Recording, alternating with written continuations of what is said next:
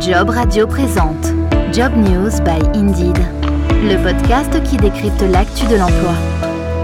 The Big Quit, probablement en avez-vous déjà entendu parler. Il s'agit de ce grand mouvement entamé aux États-Unis avec la pandémie de la Covid-19 en 2021. Tous les mois, 4 millions de salariés américains quittaient leur job et ce n'est pas terminé. 4 500 000 Américains ont encore quitté leur emploi en mars dernier. Pour contrer l'hémorragie, plusieurs entreprises ont décidé de mettre la main au portefeuille et tout récemment, le géant Apple a même proposé d'augmenter ses collaborateurs américains de 45%. Est-ce que l'on parle d'un phénomène purement américain ou s'est-il exporté pour devenir mondial? Qu'en est-il en France? Opinion Web pour Indeed a enquêté sur la grande démission. Bonjour à tous et bienvenue dans la saison 2 de Job News by Indeed. Tous les épisodes du programme sont à retrouver dans leur intégralité sur jobradio.fr, disponible également en vous abonnant depuis l'ensemble des plateformes de diffusion de podcasts. Bonjour Eric Grain. Bonjour Jean-Baptiste. Je rappelle, vous êtes évangéliste du recrutement chez Indeed. Eric, avant de parler de la France, est-ce que la grande démission est devenue un phénomène mondial? Déjà Première question. Alors oui, c'est devenu un phénomène mondial, mais dans des proportions différentes selon les pays. La nature même des contrats de travail et d'indemnisation du chômage ont un réel impact sur euh, cette tendance. Alors pour le compte d'Indeed, OpinionWay a réalisé une enquête baptisée Les salariés et la démission entre le 28 avril et le 3 mai dernier. Est-ce que cette enquête permet de confirmer que la grande démission a gagné la France également? Absolument. Alors moi je préfère parler de grande mutation que de grande démission, même si on voit une augmentation du, du nombre de démissions euh, assez forte. Ce qu'on voit, c'est que en fait, ces changements vont durer dans le temps parce qu'elles sont liées à des contraintes réelles et qui vont durer. Par exemple, la mobilité géographique, avec en plus euh, l'augmentation du prix du pétrole, les gens souhaitent euh, se déplacer moins parce que c'est pas écologique, que ça coûte cher. Tout ce qui est lié à la pénibilité de l'emploi, aux horaires de travail, la possibilité ou non de télétravailler quand c'est possible. Mais pour revenir à la France, cette étude, elle montre clairement que 42% des Français considèrent qu'on est dans une bonne période pour démissionner. Il y a même 7 salariés sur 10 qui ont eu déjà envie de démissionner de leur emploi actuel, parmi lesquels euh, un sondé sur 6 euh, y songe souvent, pour pas dire tous les jours. Alors quelques mots quand même sur la méthodologie de l'enquête. Combien de personnes ont été sondées euh, Qui sont-elles Et quels étaient finalement les objectifs à proprement parler de l'enquête? Le, thème de, de l'enquête, c'était les salariés et la démission. Donc ça a été réalisé jusqu'au mois de mai 2022. On a pris un échantillon représentatif de plus de 1000 personnes, 1046 pour être précis, donc des Français représentatifs de la population, des salariés du public, du privé, constitués selon la méthode des quotas, donc au regard des critères de sexe, d'âge, de catégorie socio-professionnelle et de région de résidence pour que ça soit le plus représentatif possible. Alors Eric, vous avez commencé à donner quelques chiffres, mais est-ce qu'il y a une forte envie vraiment de démissionner en France? Est-ce qu'il y a des tranches d'âge aussi qui ont davantage envie de démissionner que d'autres? Oui, alors 45% des femmes, contre 36% des hommes, et 46% des moins de 35 ans ont envie de démissionner. Donc on voit qu'on a euh, globalement plus, d'un tiers des, Français qui euh, aujourd'hui est dans une situation de volonté de démissionner, avec une proportion un peu plus forte chez les femmes et un peu plus forte chez les jeunes de moins de 35 ans. Donc un tiers des Français ont déjà eu envie de démissionner de leur emploi actuel, c'est ça que vous êtes en train de dire? Absolument, 35% des personnes interrogées sur l'ensemble de ce panel déclarent qu'elles n'ont jamais eu autant envie de démissionner qu'aujourd'hui, et c'est donc un sentiment encore plus fort chez les jeunes de moins de 35 ans, 42%. Ça s'explique par le fait que, bah, notamment tous ceux qui ont commencé, euh, comme moi, à travailler euh, fin des années 80, 90, ont connu euh, que des périodes tendues de, chômage assez élevées et donc euh, se sont un peu résignés.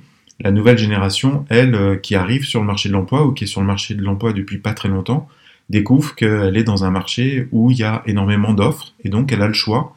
Donc ça favorise aussi euh, cet élan, entre guillemets, de, démission. Et au bout de combien de temps, installés à leur poste, les Français ont-ils finalement envie de le quitter? Est-ce qu'il y a des disparités là aussi entre les âges, entre les sexes? Oui, absolument. Alors un Français sur quatre a envie de quitter son poste moins de six mois après avoir commencé. 25%, ce qui est considérable. Et pour 48% des répondants, l'envie de démissionner arrive moins de deux ans après leur prise de poste. 23% ont envie de démissionner six mois ou moins après leur embauche. Donc en fait, on voit qu'il y a quand même une forte proportion de la démission dès les débuts du contrat de travail, et ça s'explique principalement et très souvent par l'inadéquation entre la promesse et la réalité découverte euh, lorsqu'on arrive dans l'entreprise. Alors entre le souhait et le passage à l'acte, il peut y avoir un monde. Quand elles ont décidé de démissionner, ces personnes, et donc de passer à l'acte, justement, au bout de combien de temps intervient effectivement cette démission? Bah, 60% des personnes ayant déjà démissionné l'ont fait dans les trois mois après avoir ressenti l'envie. Un salarié sur cinq a mis moins d'un mois à agir. Donc on voit qu'il y a un peu de prise de temps et de, recul, parce que c'est une décision qui se prend pas à la légère. Je compare souvent ça à un mariage, un divorce ou un déménagement. En tout cas, c'est les psychologues qui disent que c'est le même niveau de, de stress.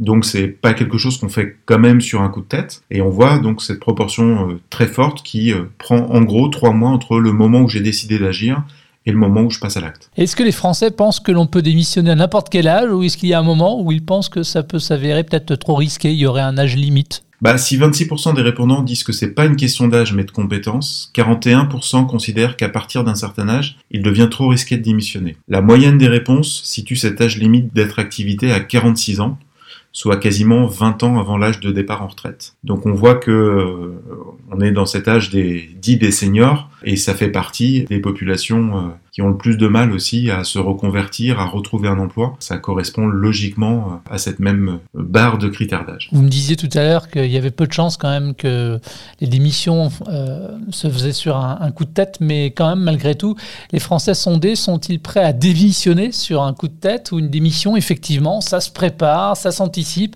avec un projet professionnel derrière pour rebondir. Alors, il n'y a pas une vérité absolue, il y a plusieurs cas de figure. En fait, tout dépend de votre métier et tout dépend des opportunités que vous avez en face. Donc quand vous êtes sur des métiers euh, à faible niveau de qualification et à faible niveau de rémunération, entre guillemets, vous n'avez pas grand-chose à perdre et vous avez un certain nombre d'opportunités qui s'offrent à vous. Donc là, oui, vous pouvez démissionner sur un coup de tête. Ce qu'on constate aussi, c'est quand on parle de ces 35%, ou quand on parle des démissions aux États-Unis, on parle beaucoup de CDI. Mais il y a aussi tous ceux qui sont en intérim ou en CDD qui peuvent quitter leur job euh, assez facilement. Donc en gros, plus votre profil de qualification est faible et aujourd'hui, tous les secteurs d'activité recrutent, donc il y a des offres d'emploi partout.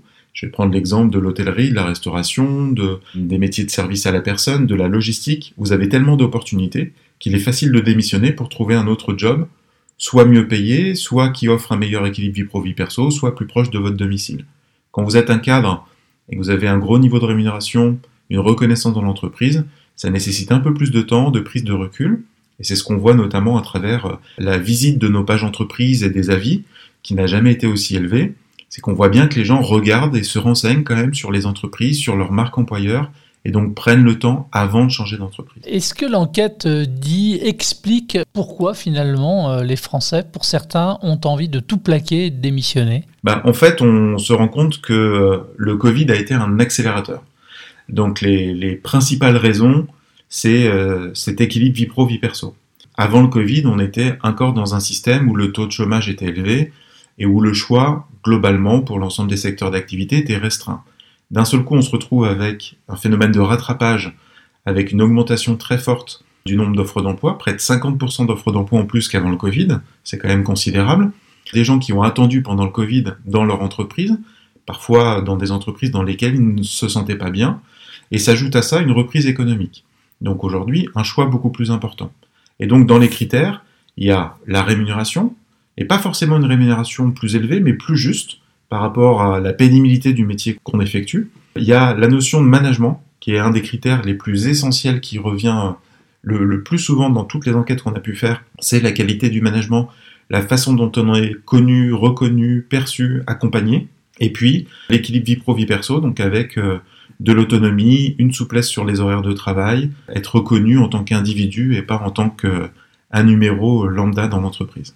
Est-ce que les Français pensent euh, à démissionner plusieurs fois au cours de leur vie euh, professionnelle? Oui, 28% des Français sont prêts à démissionner plusieurs fois sans avoir forcément de projet professionnel par la suite. C'est encore plus vrai chez une fois de plus les, populations les, plus jeunes, mais c'est euh, quelque chose qui euh, pose pas de problème a priori sur euh, une grande partie du panel interrogé. Et est-ce que les personnes qui ont déjà démissionné donc sont plus susceptibles aussi que les autres de le refaire? Alors ça, l'étude a du mal à le, montrer. Une fois de plus, si on compare aux, critères d'âge, je pense qu'il faut comparer plutôt la, tendance, cette capacité à, se remettre sur le marché. Donc plus on est jeune ou euh, par rapport à certaines catégories de métiers, on a beaucoup d'opportunités. À partir du moment où on l'a déjà fait une fois, deux fois, a priori, c'est plus simple de le refaire parce que le plus dur, c'est de le faire la première fois. Donc, naturellement, je dirais que ceux qui ont déjà démissionné plusieurs fois, en tout cas, sont plus aptes à passer le cap. Mais ça ne veut pas dire que euh, c'est un frein à l'embauche de ces personnes-là et que ce sont des démissionnaires en puissance euh, dans votre entreprise. Et justement, on va en parler de la perception aussi que peuvent avoir les Français, des recruteurs concernant les démissions à répétition. Qu'est-ce qu'ils en pensent eux? Bah, Les trois quarts des Français euh, pensent que les recruteurs voient d'un œil négatif les démissions fréquentes. 76% pensent que les recruteurs voient d'un mauvais œil ce parcours, craignant justement de l'instabilité, de la difficulté à s'adapter. Et 23% seulement pensent que euh, bah, justement les recruteurs euh, apprécient ces évolutions fréquentes. Chez les jeunes et les CSP+, c'est eux qui se montrent euh, les plus optimistes par rapport à cette fréquence de démission. Une fois de plus, c'est une question d'ouverture d'esprit et de mentalité.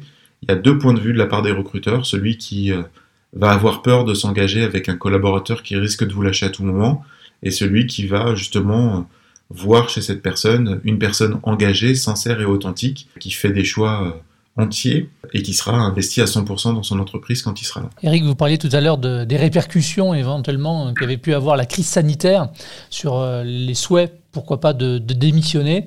Quel a été vraiment l'impact de cette crise sur les recrutements et l'attachement que peuvent avoir les salariés à leur entreprise? Ça a quasiment tout changé. Moi, je dis souvent qu'on est passé d'un marché de sélection à un marché de séduction.